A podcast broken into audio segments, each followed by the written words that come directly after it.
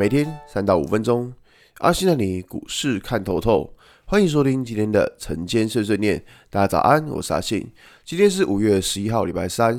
先来为大家整理一下昨天的美国股市。道琼指数下跌八十四点，跌幅零点二六个百分点。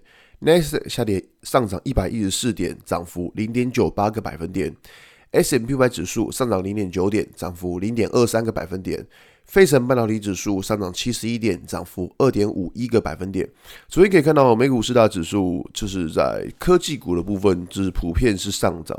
那像是传产股的道琼是下跌的。那最近有跟大家提到，就关于说，就是呃，最近市场的资金都比较是在电子股身上，主要原因是在于说，公债殖利率它是没有再继续往上创高的。那我之前讲过嘛，公债殖利率只要不要继续往上创高，对于科技股的压力来说就会比较小了，所以说我觉得这个是呃未来我们一个蛮重要的观察指标，就是如果公债值利率可以持续就是往下，或者不要再冲的话，那当然对于整个台股来说也会是一个比较好的事情。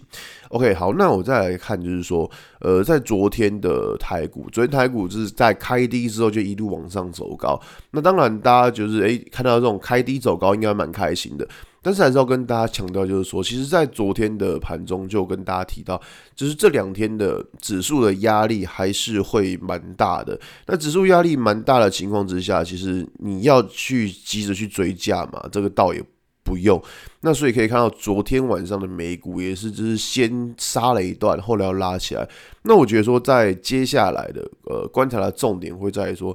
这两天压力大的情况之下，指数到底能不能够相对的抗跌？如果指数能够相对抗跌的话，那在接下来压力变小的情况之下，就比较有机会能够做一些反弹。所以我觉得这个东西是在最近要去观察的。就重点就是在于说，就是。不要去想说，呃，在压力大的时候能不能够相，能不能够去往上喷啊，什么之类，或者是能不能能不能够 V 转，先不要去想这个东西，反正我们就去想，就是说。在接下来压力大的这几天，能不能够相对抗跌？如果可以的话，那在压力变小的时候，比较能够往上来来做反弹。那所以说，我觉得在这个地方，其实我觉得大家不要去很恐慌之类的，因为我觉得最恐慌的时候，应该目前来看已经过了，只要指数不要再创新低就好。